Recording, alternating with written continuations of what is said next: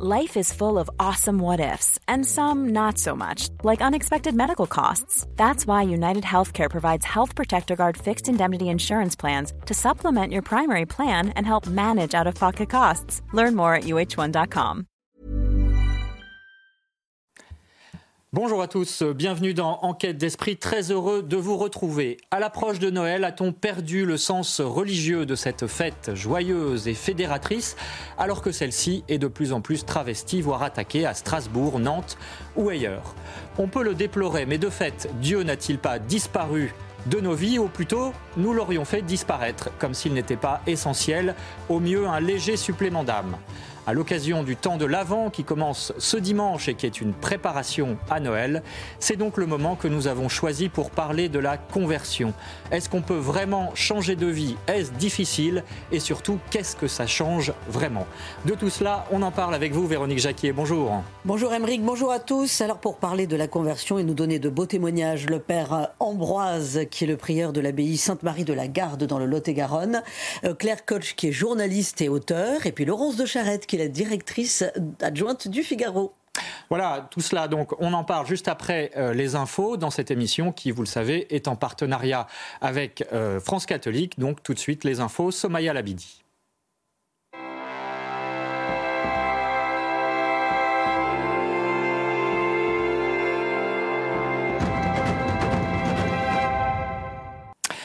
Bonjour Somaya, et on commence par parler avec vous d'un grand rassemblement de séminaristes, c'est-à-dire des futurs prêtres, à Paris ce week-end. Bonjour Émeric, bonjour à tous. Absolument, avec un programme riche, un pèlerinage dans les rues de la capitale, des messes et des temps de prière communs, ce grand rassemblement soulève de nombreux enjeux, notamment celui de la formation des futurs prêtres. Éloi Rochebrune. À genoux, 600 séminaristes adorent le corps du Christ dans l'église de la Madeleine. Ce grand rassemblement, plein de fraternité, a lieu tous les dix ans. Les séminaristes prient ensemble et expriment les uns avec les autres leur vocation commune. C'est une évidence intérieure qui, euh, qui est venue. La vocation, c'est un appel que le Seigneur nous adresse. Suite à un amour privilégié, le Seigneur nous a choisis parmi tant d'autres et nous a mis à part. Disons que j'ai été appelé en fait. Je ne suis pas levé un matin en me disant tiens je vais devenir prêtre. Mais, euh, mais j'ai vraiment ressenti un appel, un amour en fait qui, qui m'appelait à, à me donner. Les organisateurs ont fondé l'événement sur trois piliers rassembler, sanctifier et envoyer en mission. Ils rappellent que le choix de devenir prêtre est à contre-courant de la société actuelle. La plupart des séminaristes, de toute façon, viennent déjà du monde euh, avant d'entrer au séminaire. Et donc tout l'enjeu va être, et les années de propédeutique désormais devenues obligatoires pour tous les futurs séminaristes, euh, vont travailler à cela, à ce qu'ils soient d'abord enracinés dans une vie spirituelle réelle. Hier, les 600 séminaristes et leurs formateurs ont prié pour l'Église de France, en présence de plus de 30 évêques, sur le parvis Notre-Dame de Paris. L'actualité internationale à présent avec cette bonne nouvelle. Un missionnaire allemand a été libéré en début de semaine. Euh, disparu au Mali depuis un an, le père Hans Joachim Lor avait été enlevé alors qu'il se rendait à la messe dans un quartier de Bamako.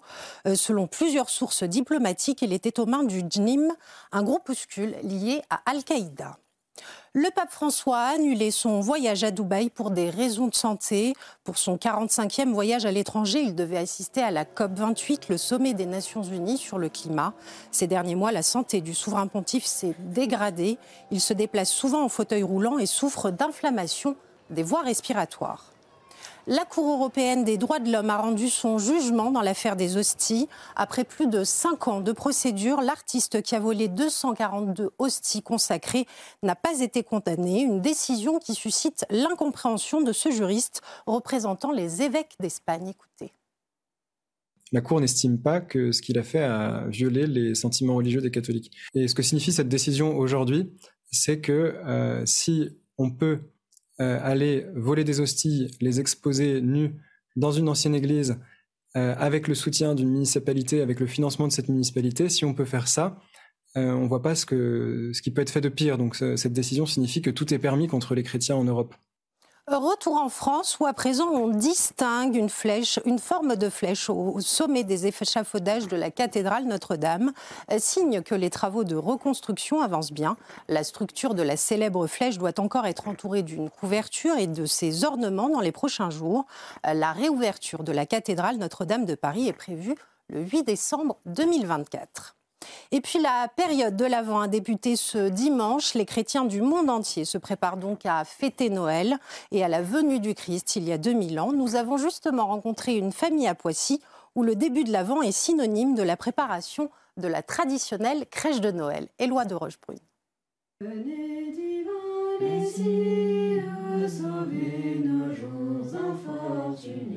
Qui dit premier jour de l'Avent, dit prière en famille devant la crèche des santons qui sont bien plus qu'un folklore. J'ai cette crèche qui euh, me rappelle que je suis dans le temps de l'Avent. Euh, c'est toujours quelque chose qui me recentre vers finalement le principal, le Christ. Le petit dernier colle un autocollant sur son calendrier, une manière ludique mais aussi spirituelle de se préparer à Noël. Ben, si, euh, si, on se, si Noël c'est simplement les cadeaux et la fête de famille, euh, bah, je pense que c'est bien, c'est toujours sympa, mais on va passer à côté du principal, euh, la naissance du Christ. Donc c'est pour ça que nous, on, prépare Noël en, pensant bien qu'il y, a toute cette période de l'Avent. Les quatre bougies au pied de la commode représentent les quatre dimanches de l'Avent. Aujourd'hui, c'est Domiti qui craque l'allumette. J'allume cette bougie parce que c'est le premier dimanche de l'Avent et que c'est le début du chemin vers la crèche. Cette crèche s'inscrit dans une tradition familiale. La Sainte Famille se transmet de génération en génération. C'est important de le faire en famille euh, bah, pour, pour ne pas être tout seul, quoi. Enfin, parce que tout seul, on peut, peut pas grand-chose. Et donc en famille, euh, ça, ça nous porte tous ensemble vers euh, la, la fête de Noël. Plus que 21 jours avant d'accueillir le petit Jésus, c'est lui qui apportera les cadeaux aux enfants. Voilà pour l'essentiel de l'actualité de la semaine, Émeric. Merci Somaya Labidi. Dans Enquête d'esprit, aujourd'hui, nous parlons de la conversion. Qu'est-ce que cela veut dire? Est-ce que tout le monde a besoin de se convertir? Est-ce que c'est difficile à l'occasion du début du temps de l'Avent qui mène à Noël? Nous sommes pour cela en compagnie du Père Ambroise Cognier. Bonjour mon Père. Bonjour. Merci d'être avec nous. Vous êtes le prieur de l'abbaye Sainte-Marie de la Garde. C'est dans le Lot-et-Garonne, près de Montauban, un jeune monastère bénédictin qui fête ses 20 ans et euh, qui voit l'avenir en grand. Et vous êtes aussi le maître des novices, c'est-à-dire les, jeunes recrues, on peut dire, euh, dans un monastère. Avec nous également Laurence de Charette. Bonjour. Bonjour. Merci d'être avec nous. Vous êtes euh, directrice adjointe au Figaro et vous témoignez à mots pudiques dans un livre de votre d'une découverte plus profonde. On peut parler de conversion, vous nous le direz pour l'interrogation, mais en tout cas d'une découverte plus profonde de la foi. Ça s'appelle À la grâce de Dieu. C'est publié aux éditions Le Laurier. Et puis également avec nous Claire Koch. Bonjour. Bonjour. Merci d'être avec nous. Vous êtes journaliste, reporter dans le service public, issu d'une famille Alevi en Turquie. C'est une minorité musulmane et vous avez été baptisé à 36 ans.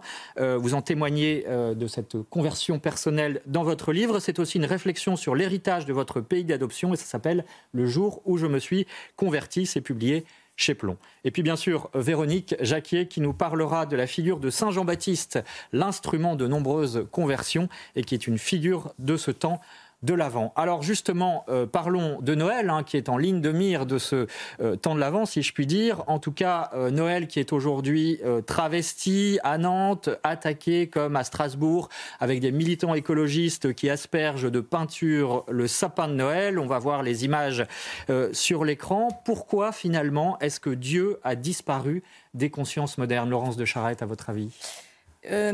Je ne sais pas si on peut vraiment dire qu'il a disparu, c'est-à-dire on, l'a évacué du paysage et, on voit qu'on continue. Mais ça ne veut pas dire qu'on n'en a pas besoin. Ce qui me frappe précisément, au contraire, c'est ce besoin immense d'intériorité qui, nous habite, qui habite nos contemporains. On, le voit sans cesse, on les voit euh, courir de médecines diverses en stage de bien-être et on voit que ce qui manque profondément, c'est cette dimension de l'intériorité qu'on a effectivement chassée de nos vies. Et, et, cette perte nous fait souffrir. C'est ça qui, à mon avis, euh, est le plus marquant dans notre époque. Claire Koch, euh, vous, vous avez eu le sentiment, vous allez nous raconter tout à l'heure hein, l'itinéraire de votre conversion, mais euh, déjà, vous avez eu le sentiment qu'aujourd'hui en France, et c'était votre grande surprise, que être catholique, c'est mal. Oui, c'est le constat que j'ai fait. C'est pour cette raison que j'ai écrit ce livre. J'ai l'impression aujourd'hui que de vouloir devenir catholique ou d'être catholique, c'est mal, tout comme euh, j'ai l'impression que c'était aussi mal de vouloir, de, vouloir devenir, euh, devenir française. Et ce livre, je l'écris comme un appel à la tolérance euh, et à la liberté de conscience dans cette société qui se dit, qui se présente comme progressiste et ouverte. En fait, finalement, eh bien... Il n'y a rien de moins progressiste. Ah ben, en tout cas, il y a certaines, euh, certaines croyances qui sont bien vues et d'autres moins bonnes, comme notamment celle du christianisme. Euh, notamment lorsque moi, je me suis convertie, euh, après le confinement, euh, lorsqu'on s'est retrouvés avec quelques amis pour, faire, pour raconter un petit peu de nos vies, nous, bah, nous confier un peu sur, sur nos histoires respectives et ce qui s'était passé pendant le confinement, eh bien moi, mes amis, certaines de mes amies, notamment une, s'était tournée vers les pierres énergétiques. Et moi, j'avais dit, bah, moi, moi j'ai choisi Saint-Pierre. Donc je l'ai dit en souriant, pensant qu'on allait pouvoir échanger. Et j'ai eu en face de moi beaucoup d'hostilité. Euh, et, une autre amie à qui j'avais également fait cette confidence, je lui avais dit, eh bien, moi, je me suis, euh, je me suis convertie, je suis devenue catholique. Elle m'a dit, c'est pas une bonne idée. Quelle idée? Euh, Et je lui ai dit, mais si je m'étais convertie au bouddhisme, tu aurais trouvé ça cool. Et elle m'a jeté un oui très froid, très glacial. Donc, il y a aujourd'hui, lorsque vous ne correspondez pas aux nouvelles normes de croyance, c'est-à-dire, par exemple, si vous ne faites pas de retraite chamanique ou, ou que vous n'avez pas opté pour les pierres énergisantes, encore une fois, chacun est libre de faire ce qu'il veut, de croire en ce qu'il veut ou de ne pas croire. Euh, eh bien, euh, voilà, quand vous ne correspondez pas à ces nouvelles normes de croyance, eh bien, vous êtes euh, mis au banc. Ce qui est quand même étonnant, Père Ambroise, pour un pays qui a 1500 ans d'histoire chrétienne, est-ce que si on va en profondeur, parce qu'évidemment on peut réagir devant ces, actualités dont on a parlé, et, il le faut, mais néanmoins il faut aussi aller peut-être plus profondément, est-ce que ce pays a besoin d'une réanimation spirituelle? Alors ça me paraît évident que oui. Je pense qu'effectivement, euh, on voit bien que le niveau de culture religieuse aujourd'hui de nos contemporains est, euh, enfin, frise le zéro absolu. Euh, et même, même chez les catholiques, encore, c'est très souvent, parfois il y a un petit peu de pratique, mais on sent que l'enseignement catéchétique est en fait très très faible. Donc même les pratiquants, enfin une partie des pratiquants enfin, connaissent peu leur foi, en fait, quand on creuse un peu les choses. Donc il y a besoin, je pense, effectivement, d'une véritable réanimation spirituelle. Est-ce que le temps de l'Avent, euh, parce qu'il faut nous expliquer, euh, tous les téléspectateurs ne savent pas forcément exactement euh, à quoi cela correspond, le temps de l'Avent, c'est un temps particulier juste avant Noël, et c'est aussi un temps de conversion, de désir peut-être? Alors le temps de l'Avent, c'est un temps qui est dans l'année liturgique, ouvre l'année liturgique. Il commence le premier dimanche de l'Avent jusqu'à la vigile de Noël, le 24 décembre, et il est fait spécifiquement pour nous préparer à Noël. Donc Noël, l'anniversaire liturgique de la venue, de l'incarnation, de la naissance du Christ. Et ça se prépare. La venue du Sauveur se prépare. Comme elle s'est préparée pendant des siècles sous l'Ancien Testament, le peuple hébreu euh, a désiré de plus en plus fort fortement ce Messie qui était annoncé. L'Église nous donne trois semaines dans sa liturgie pour nous préparer, préparer nos cœurs à la venue de notre Sauveur. Et effectivement, euh, dans l'attente et donc le désir. Donc je dirais que le temps de l'avance c'est par excellence un temps du désir. Et par rapport au thème de la conversion, euh, la bonne question à se poser, c'est où en suis-je dans mon désir de recevoir ce sauveur qui vient jusqu'à moi? Et où, où, en suis-je surtout dans mon désir de recevoir ce salut qu'il me propose, mais qu'il ne pourra pas m'imposer? Il faut savoir effectivement qu'on en a besoin, Véronique. Oui, le salut. Expliquez pour ceux qui nous regardent, c'est pas évident pour tout le monde cette notion de salut. Elle a disparu de notre euh, paysage. Le salut, si le Christ, c'est-à-dire le Verbe, la deuxième personne de la Trinité, euh, s'est incarné pour venir dans le monde et assumer une humanité, c'est que nous, avions besoin d'être sauvés. D'être sauvés, pour faire simple, du péché euh, qui nous détourne de Dieu et qui nous empêche de vivre le dessein que Dieu nous propose. Alors on va reprendre tout cela, bien sûr, hein, cet itinéraire euh, de conversion, mais auparavant, Laurence de Charette, euh, on a parlé du désir. Est-ce que c'est ça qui nous manque le plus aujourd'hui? Ou euh, peut-être culturellement, on peut dire majoritairement, les Français se reconnaissent encore dans le christianisme, mais il manque la flamme intérieure? Oui, en fait, je, vous parlez de la culture, et on redira sans doute que la conversion, c'est une rencontre et pas une affaire de culture, mais la culture est indispensable euh, pour accompagner cette rencontre. Et cette culture, elle manque. Moi, j'ai été baptisée, je, n'ai pas grandi dans. concrètement, je n'ai pas été à la messe, etc. Et devant un vitrail, j'étais complètement désemparée. Vous m'auriez dit l'Assomption ou autre chose, je, ne pouvais plus vous répondre. Or, euh, or finalement, pour. Euh, conduire votre âme, pour la décoder, il faut ce livre qui vous manque. Moi, j'avais l'impression que je marchais dans un univers dont je n'avais pas la carte. Je disais, mais je suis sur un chemin, je regarde la carte, ce chemin n'existe pas. Où, suis-je et, finalement est-ce que je suis folle Pourquoi ce chemin n'existe pas? Et alors, quand on puise dans la tradition, et alors là c'est merveilleux, on, se rend compte qu'il y a une profondeur des choses et toute cette euh, littérature, toute cette parole, toute cette culture qui est là pour vous accompagner et pour vous élever. Et, cette culture, elle est indispensable pour ça. Et c'est pour ça qu'il faut absolument la faire vivre, la raconter. Et, c'est d'ailleurs, euh, euh, Jésus, c'est le mode du récit. Et donc ce récit est là pour nous accompagner sans cesse. Donc il ne faut pas opposer la culture et la foi, hein. c'est ce, que, ce que vous dites. Absolument. Mais quand même, c'est intéressant parce que dans votre livre, vous dites Dieu s'est manifesté à moi comme une immense vague. C'est quand même très fort. Donc euh, la culture ne suffit pas. Qu'est-ce qui a fait que euh, vous avez franchi un pas de plus? Alors, euh, j'ai beaucoup, vous avez dit c'est un témoignage, etc. J'aime pas le terme de témoignage. Et ça m'a beaucoup gêné un moment. Et puis après, je me suis dit, mais parce qu'à la fois, ce que vous recevez est tellement fort qu'il ne peut que se partager et à la fois vous ne voulez pas raconter votre vie. Et donc finalement je me suis dit mais en fait c'est pas du tout, c'est pas ça. La question c'est raconter sa vie. C'est c'est pas raconter ma vie, c'est raconter la sienne et ce à travers la sienne, c'est-à-dire celle de euh, celle de Dieu. Celle de Dieu, d'accord. Qui manifeste en nous tous, voilà. c'est ça qui est, qui est intéressant dans euh, dans la conversion et, dans le fait de, raconter sa conversion. Et je trouve que euh, je me suis plongée dans de multiples récits de conversion et, je les ai tous trouvés bouleversants. Et à la fois, il y a cette universalité euh, de cette rencontre. Vous avez dit, ben, est-ce que c'est la culture? Non, à un moment, c'est comme tomber amoureux, c'est une rencontre.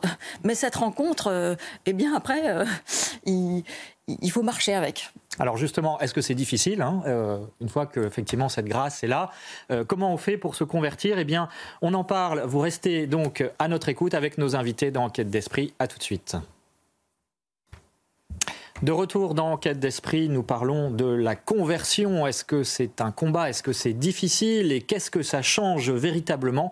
Nous sommes en compagnie du Père Ambroise. Il est le prieur, c'est-à-dire le numéro 2 de l'abbaye Sainte-Marie de la Garde. C'est dans le Lot-et-Garonne, un jeune monastère bénédictin. Nous sommes également avec Laurence de Charette. Elle est journaliste et auteure de À la grâce de Dieu, publié aux éditions Le Laurier. Et Claire Koch, qui euh, là aussi témoigne de sa conversion dans euh, ce livre, Le jour où je me suis converti, publié chez Plomb. Bien sûr, Véronique Jacquier est avec nous. Elle nous parlera de la figure de Saint Jean-Baptiste, une figure qui appelle à la conversion.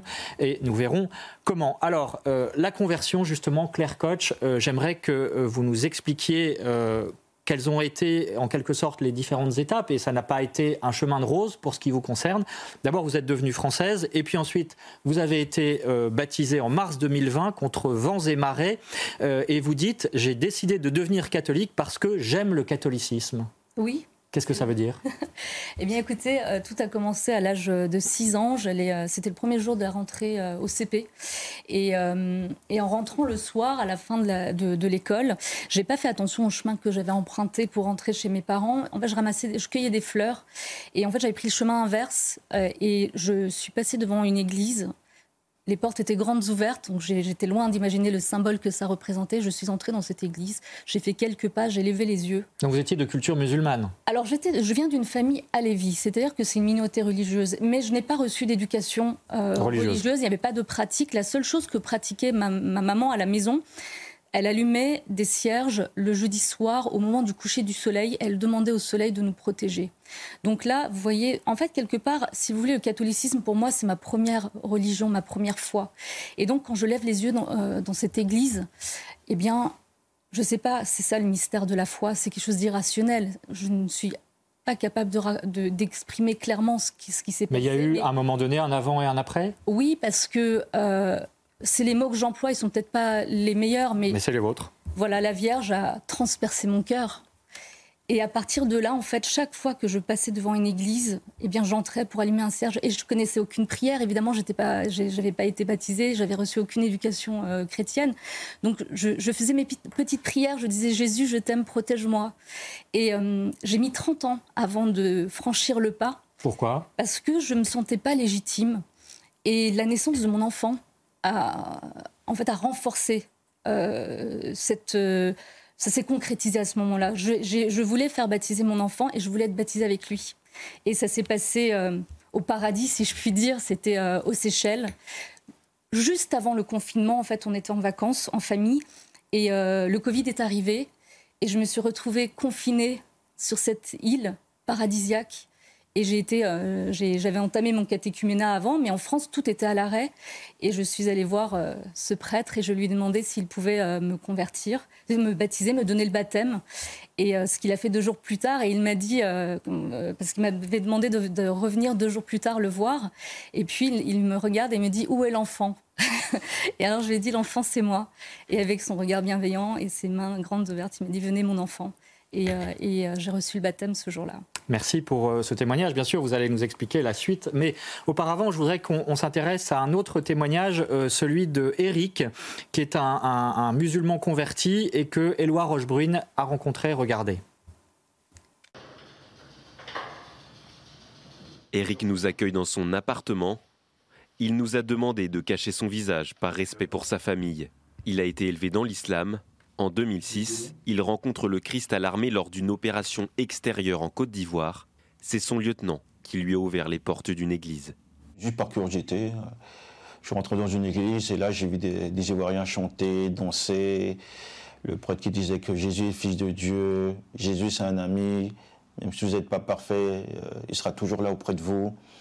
Et là, j'ai senti une paix que j'avais jamais rencontrée avant. Le lieutenant de son régiment lui offre le Nouveau Testament, une révélation pour le jeune soldat. J'ai lu le Nouveau Testament du début jusqu'à la fin. Bah, toutes les questions bah, euh, que je me posais, j'avais tout dedans. J'avais l'impression que c'était un Dieu vivant, c'est une parole vivante. De retour en France, Éric demande le baptême. Trois ans après, en 2009, il entre dans la grande famille des chrétiens. Restera euh, jusqu'à ma mort le, le plus beau jour de toute ma vie. Dix longues années avant d'en parler à sa famille, sa mère dénonce une trahison. Son père lui demande de rester discret pour éviter le jugement de la communauté. Tu as choisi avec ton cœur, mais tu dis à personne par rapport au regard des autres. Parce que dans la communauté musulmane, c'est interdit la conversion. On va même se poser des questions. Sa conversion s'accompagne aussi de son lot de menaces. Pendant une soirée à Paris, euh, que mon ami m'avait invité, on était du même régiment. Et à ce fameux soirée, j'ai rencontré un Français origine sénégalais et que juste parce que je lui ai dit que je suis devenu chrétien, car j'ai fait une rencontre personnelle avec le Christ et que j'étais baptisé, il m'a dit carrément euh, devant six personnes, si ça tenait qu'à moi, je t'aurais tué. Grâce à une rencontre personnelle avec la Vierge Marie à Lourdes, Eric a pardonné à sa maman. Il vit paisiblement à Paris et souhaite à tous ses frères musulmans une rencontre avec le Christ. Voilà, cet itinéraire d'Éric, un long parcours semé d'embûches, mais au final, euh, cette paix, hein, c'est le mot employé euh, par cet ancien musulman. Est-ce que justement la paix, c'est le signe euh, de la conversion Claire Koch, est-ce que ça a été le cas pour vous également? Oui, parce que pour moi, si vous voulez, j'ai enfin, je me suis sentie... je, j'étais en paix avec moi-même absolument, avec mon identité aussi, parce que ce livre, c'est un peu l'histoire pour moi de Marie, Marianne et moi. C'est ce que j'ai voulu exprimer en fait à travers euh, mon livre, parce que euh, euh, pour moi, en fait, mon intégration pleine et entière à la France, elle passait également par. Euh, On va y revenir sur cet aspect, effectivement, qui, est essentiel. et c'est également aussi une histoire.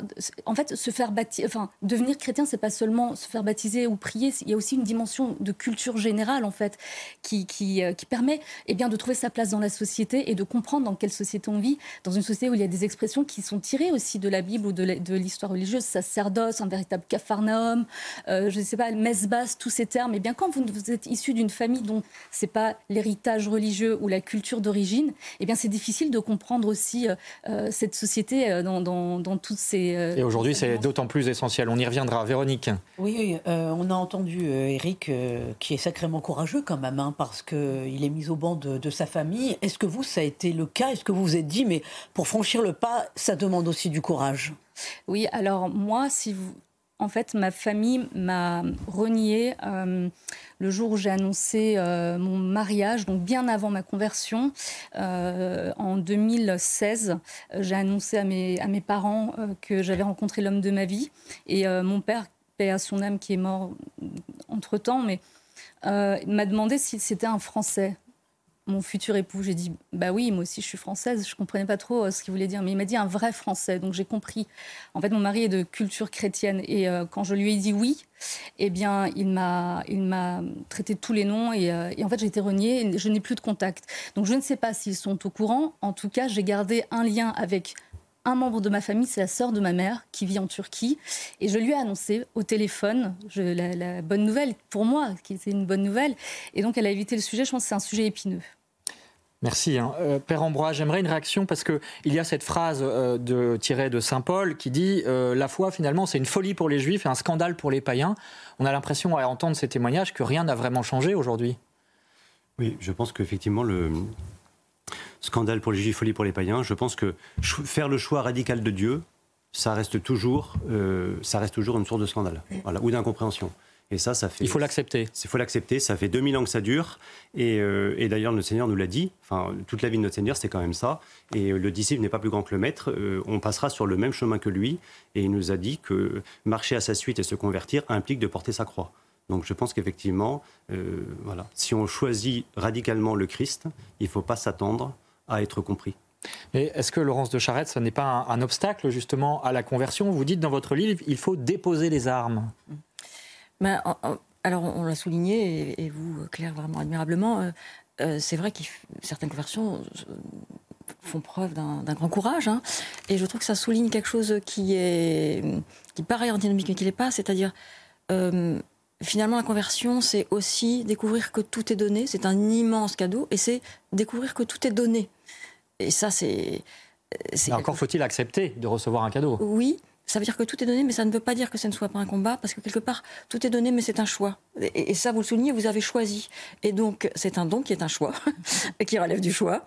Euh, euh, et ce choix, c'est un véritable combat. Alors, il y a parfois un combat social, il y a un combat spirituel, il ne faut pas se le cacher. On dit que la religion, c'est l'opium des peuples, c'est complètement faux. c'est une bataille de chaque instant. Euh, vous, comment avez, vous, vous c'est à l'occasion du décès d'un proche, hein, vous, ce que vous racontez dans votre livre, que vous avez justement accepté de franchir d'une certaine manière ce pas? Euh, oui, moi, c'est euh, comment je le, moment de, le moment de la, peut-être que s'il y a un moment de la conversion, mais la conversion c'est sans cesse, mais euh, c'est le décès d'un très grand ami d'enfance, vraiment un, frère d'âme, hein, qui était le parrain de ma fille. Et je crois que les, décès sont ces moments où on sent plus particulièrement, où tout le monde, chacun est amené à sentir ça, c'est-à-dire que le ciel et la terre sont intimement mêlés. Et là, j'ai vraiment entendu dans une conversation, conversation qui passe par euh, euh, le cœur, mais qui, est une conversation de l'âme. Euh, il me disait, mais Malolotte, c'était mon surnom. tu vois, tu disais, il faut croire aux choses. Ben non, il faut pas croire aux choses, il faut croire. Je, et je, sais que je suis sortie du cimetière comme ça avec une, une barre. C'était vraiment la paume collée jusqu'au sang. C'est-à-dire, je, je, me dis, cette barre-là, je vais pas la lâcher. Et c'était. Je ne savais pas en quoi je croyais mais j'avais compris que j'allais croire. Voilà. Et après, vous avez cherché. Véronique Oui, vous dites, euh, Laurence, que tout est donné. Tout vous a été donné quand vous avez finalement accepté cette conversion. Oui, alors, que Qu'est-ce que vous euh, avez Moi, accepter, c'est un travail de... je, je ne peux pas euh, minimiser le travail de l'acceptation. Surtout pas. Je vous dire un mot quand il me dit le sang, le sang fumé sèche sur ma face. C'est vraiment ça. C'est quand même un combat spirituel. Mais tout est donné, c'est-à-dire, euh, je ne sais pas, genre lisais Martin Stéphane, il, dit finalement, la conversion, c'est une envie de dire merci. Bah, c'est ça, c'est cet élan, c'est cette compréhension que le monde est tissé d'amour. Et que finalement, il m'a semblé, moi qui suis quand même euh, culture chrétienne, même si je n'avais pas euh, comment euh, fréquenter les églises, etc. Euh, il m'a semblé que Dieu était vraiment victime d'une immense fake news. Moi qui suis journaliste, c'est-à-dire qu'en fait, je voyais un, père fouettard extérieur et, et c'est un souffle d'amour qui vous tient à l'intérieur. Et donc finalement, c'est ce renversement des choses. D'accord, c'est un renversement du regard et c'est un renversement des choses, puisque finalement, tout se passe à l'intérieur. C'est l'erreur de nos sociétés modernes, c'est que tout de croire que tout est extérieur, alors que l'essentiel est à l'intérieur. C'est pareil pour la liberté. Euh, voilà, on pourrait. Père Ambroise, justement, cette aventure intérieure dont parle Laurence de Charette, est-ce que finalement on pourrait se demander euh, quelle est la raison de votre présence sur ce plateau quand on parle de conversion? Puisque, a priori, si vous avez choisi d'être moine, euh, c'est que vous étiez déjà converti. Qu'est-ce qui se passe? Est-ce que un moine a encore besoin de se convertir? Alors, je pense que quand on parle de conversion, euh, il y a plusieurs étapes. Il y a le fait de, découvrir ou de redécouvrir vraiment Dieu et la foi. Et ensuite, il y a toute la réponse qu'on apporte, comme disait très bien Laurence de Charette, euh, la réponse qu'on apporte à ce, don qui a été fait, à ce cadeau gratuit euh, et tout au long de la vie. Et je réponds clairement que oui, le moine a besoin de se convertir et jusqu'au dernier jour, et comme tout chrétien, et parce que, pourquoi? Mais Je dirais d'abord parce que se convertir, c'est quoi? C'est laisser évangéliser son cœur. Le Christ est venu, nous a donné l'évangile, et qui est un message d'amour infini envers Dieu et envers le prochain. Euh, laisser évangéliser son cœur dans ses moindres recoins. Voilà, qu'il n'y ait plus la moindre partie en nous qui ne, qui ne vive plus d'une façon compatible avec le message du Christ. Et ça, euh, quand le Seigneur nous dit tu aimeras ton Dieu de tout ton âme, de tout ton cœur, de toute ta pensée, de toute ta force, ça veut dire qu'il attend que notre personne soit totalement donnée à, cette, à cet amour et à cette conversion et, sans aucune limite. Voyez, donc, euh, et, il reste toujours des éléments de notre personne à convertir, c'est ça que vous dites Bien sûr. Et pareil dans l'amour du prochain, quand, quand le Seigneur nous a dit aimez-vous les uns les autres comme je vous ai aimé, qui peut dire qu'il en est là dans son amour du prochain voyez Donc effectivement, cette, euh, ce travail de conversion est sans fin. Véronique. Partons du commencement. Euh, comment vous l'avez rencontré Dieu, justement, vous? Alors, j'ai rencontré Dieu. Je suis né d'une famille catholique authentique, pratiquante. J'ai été baptisé à trois semaines. Donc, je dirais, euh, moi, j'ai je, je, suis tombé dans la marmite dès le début. Vous voyez, je, l'ai rencontré dès le départ. Euh, j'ai pas eu de rencontre, je veux dire, euh, ça s'est fait dans le cadre de ma famille, dès le début, par une éducation chrétienne authentique. C'était une évidence. C'était une évidence. Après, évidemment, il y a des moments où, enfin, dans la transmission de la foi, on fait sa rencontre personnelle avec le Christ d'une façon ou d'une autre, euh, et, notamment quand j'ai été appelé à la vie monastique, parce que là, évidemment, c'est une étape, c'est un appel quand même particulier, et là, j'ai effectivement euh, ressenti un appel explicite du Christ à le suivre de plus près, et donc là, je dirais, je l'ai re-rencontré à nouveau. Enfin, il a pris pour moi une importance encore, euh, encore plus particulière, encore plus intense. Mais, mais, ça, je ne peux pas. ça s'est pas passé à un moment comme ça précis. je ne peux pas vous dater l'événement. c'est plus une, une certitude qui s'est imposée avec le temps, euh, et que c'est là qu'il m'attendait. Est-ce que ce témoignage euh, donc d'un moine, Claire Koch, euh, vous parle également, vous qui êtes euh, investi dans la vie profane, je dirais, en termes de justement de démarche de conversion qui se poursuit après le moment où on choisit officiellement le catholicisme? Oui, c'est ce que je disais il y a quelques minutes. Effectivement, c'est pas, il suffit pas simplement de, recevoir le baptême et d'aller à la messe pour dire que ça y est, c'est fini, je suis chrétienne et point barre. En fait, c'est un travail vraiment de, de, de, tous les jours. Et puis et comme je le disais, c'est aussi une affaire de, de, culture générale parce que euh, moi, en fait, ça me permet à la fois de comprendre aussi la société dans laquelle je vis, quels sont ses codes, quelles sont euh, ses références historiques, et cette belle langue française, en fait, où, est-ce qu'elle puise euh, son histoire, comment elle s'est faite au fil du temps, comment elle s'est construite euh, dans ses expressions et dans sa dimension. Enfin, je repense notamment à Paul Claudel, par exemple, qui magnifiait cette langue. Voilà, moi, en fait, je suis pas forcément. mes premières lectures n'ont pas été la Bible, en fait. Moi, la première approche que j'ai eue, c'est par rapport avec les, des académiciens, notamment Paul Claudel André Frossard. Euh, des exemples de convertis célèbres, effectivement. Absolument, euh, et, qui était un des seuls résistants de la baraque aux Juifs de Montluc, qui a écrit euh, des textes magnifiques sur, sur, sur sa conversion. Et, voilà, ça c'était la première, pour moi, la première. Mais concrètement, quels sont les moyens, je dirais, personnels que vous prenez pour accompagner ce chemin de conversion? Mais écoutez, moi je suis on pourrait dire une autodidacte de la foi chrétienne, c'est-à-dire que euh, lorsque j'ai découvert qu'il existait quelque chose qui s'appelait un missel, ben, je suis allée dans une librairie en acheter. On m'a expliqué comment ça fonctionnait. J'en parle dans mon livre. C'est assez rigolo parce qu'en fait, euh, bah, ça dépend des années. il faut être un peu bon en maths. Non, je plaisante, mais il y a une logique en tout cas. Il y a une logique, bien sûr. Vous avez un missel euh, pour, euh, enfin, général, et ensuite en fonction des années, si vous voulez euh, bien suivre en fonction des années. Et, et, donc moi, je vais à la messe, j'observe tout, je regarde tout, j'essaie de comprendre, je pose des questions. Et ce qui me plaît aussi, à la messe, c'est à la fin, lorsque le curé dit partez en paix. Je trouve ça merveilleux parce que ça donne du courage, ça aide à avoir confiance en soi et et ça me fait penser à cette euh, phrase célèbre de ce film euh, La guerre des étoiles, qui dit que la force soit avec vous. Et je me dis, bah, en fait, Hollywood n'a rien inventé. Laurence de Charette, la messe, vous en parlez aussi dans votre livre. Euh, c'est un des éléments essentiels dans ce, chemin de conversion? Oui, absolument. C'est vrai que je raconte dans le livre que j'ai été à la messe par inadvertance, on va dire. C'est-à-dire qu'un jour, je, je cuisinais euh, comme le, je fais le dimanche soir, c'était une tradition familiale. les bons petits plats sont porteurs d'amour. Absolument. Et donc, enfin bon, enfin les petits plats, on va dire, je ne veux pas. je vous inviterai à vérifier, bon. et, subitement, l'idée m'a traversée. Je me suis dit, bah, tiens, si j'allais à la messe. Mais alors vraiment, ça m'a traversé comme ça. Et donc, les doigts collants, je suis allée sur l'ordinateur regarder messe tac tac. Et donc, euh, et donc j'ai vu la à Saint-Pétersbourg et j'ai coupé le four, je, me suis sauvée dans l'escalier et j'ai dit je reviens dans une heure à la cantonade et, et, j'ai découvert, enfin j'ai redécouvert. C'est un besoin essentiel. Oui, bah, j'ai découvert cette nourriture essentielle. Mais euh, ce, que je, trouve de très beau dans, dans ce que vous dites, euh, c'est effectivement ce comment ce besoin qu'on a de se nourrir et, la joie du débutant. C'est-à-dire, moi, j'ai eu cette joie du mhm. débutant de, redécouvrir ah, le chant d'entrée de la messe. Oh, oh, heureusement que j'étais pas en retard, c'était tellement beau. Mhm. Une homélie. Il se trouve que l'homélie était formidable. Quand j'ai raconté ça, on m'a dit Ah bon? Bon, ben, et, donc, parfois elles sont formidables, mais elles sont pas. Je veux dire, tout était donné, c'est-à-dire que euh, j'ai bénéficié de ces mots qui vous semblent tous pour vous, euh, ces appels qui sont là. Ah bah, euh, il existe tel livre, telle émission, tel voilà. Et, et, tout est venu comme ça pour me nourrir.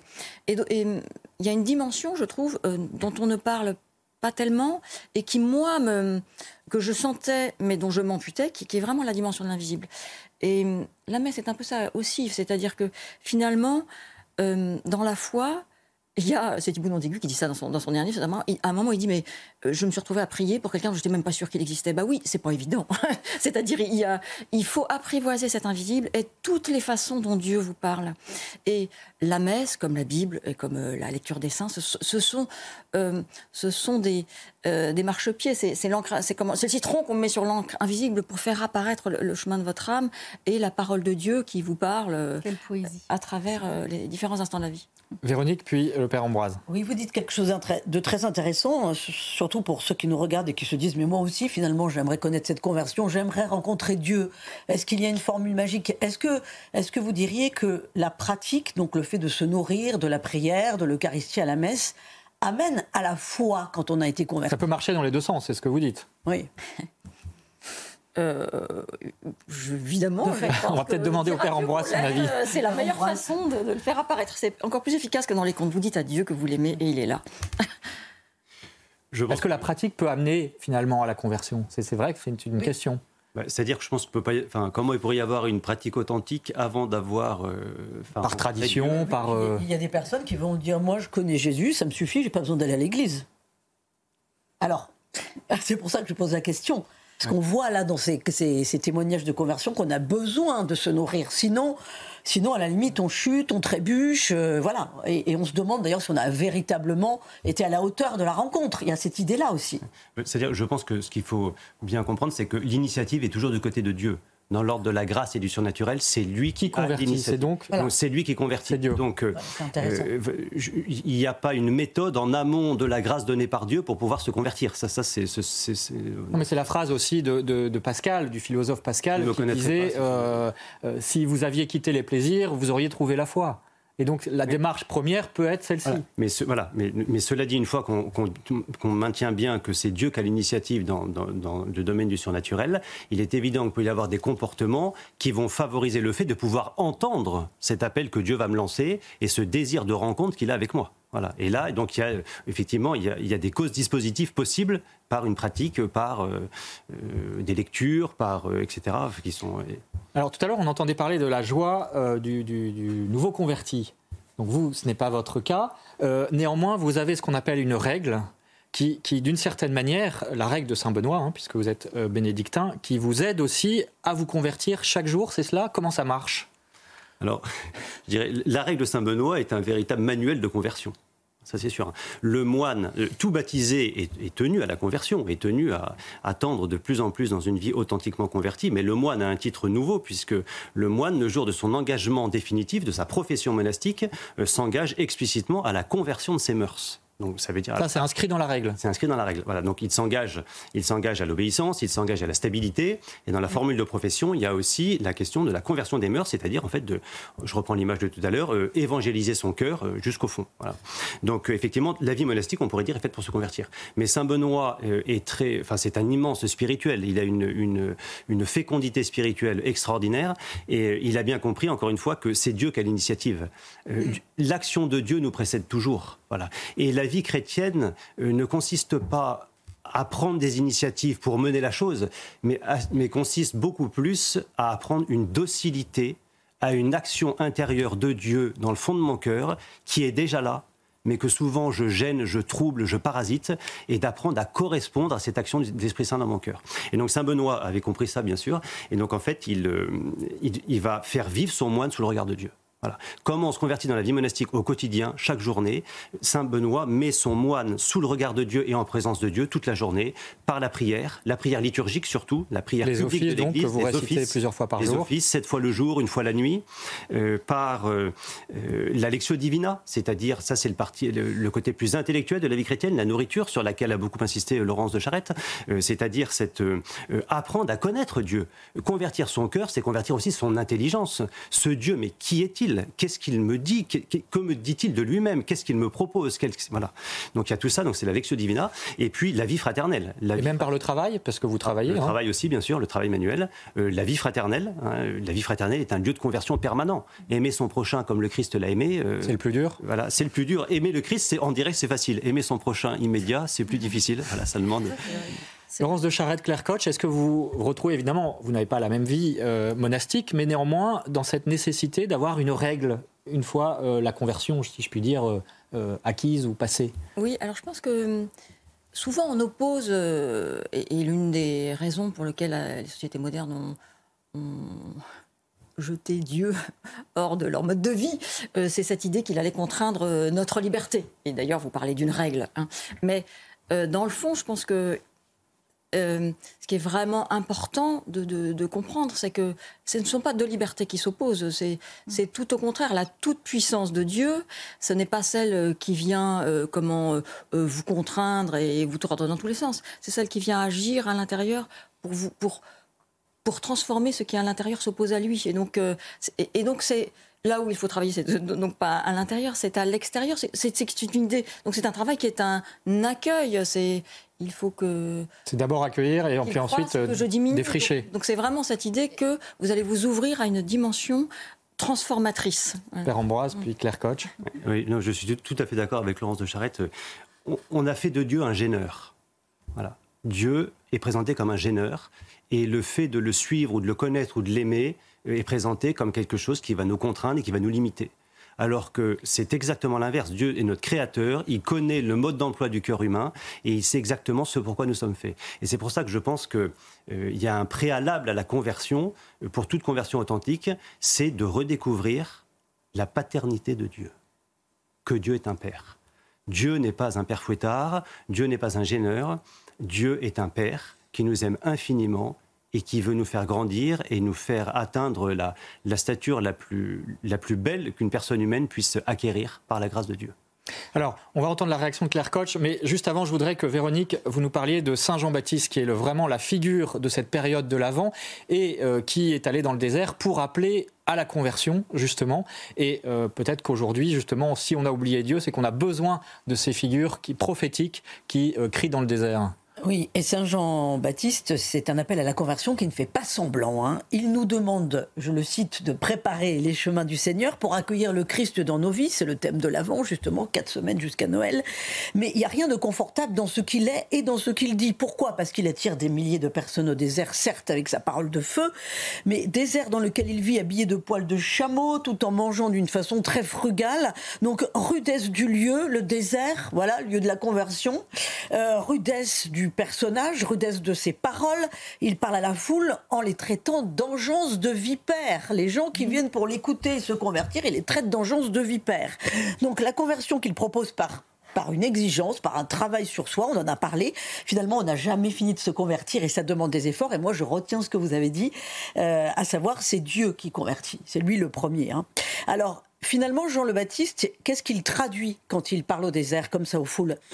Il traduit le fait que le converti est appelé à être lui aussi une voix qui crie dans le désert du monde, une voix qui transmet la parole de Dieu. Et c'est pas toujours simple, hein, vous nous l'avez dit Claire, mm. puisque vous n'avez plus de famille, enfin votre première famille.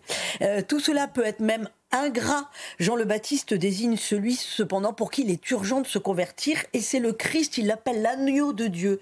Donc derrière l'ingratitude, il y a beaucoup de douceur, il y a beaucoup de proximité et si la conversion demande des efforts et du courage parce que Jean le Baptiste va quand même finir martyr et décapité, donc euh, la récompense c'est la joie. Il le dit lui-même, Jean le Baptiste, la joie de connaître et de cheminer avec le Christ, il se compare dans l'évangile à l'ami de l'époux il entend la voix de l'époux et il en est tout joyeux. Donc Jean le Baptiste parle de lui de cette façon.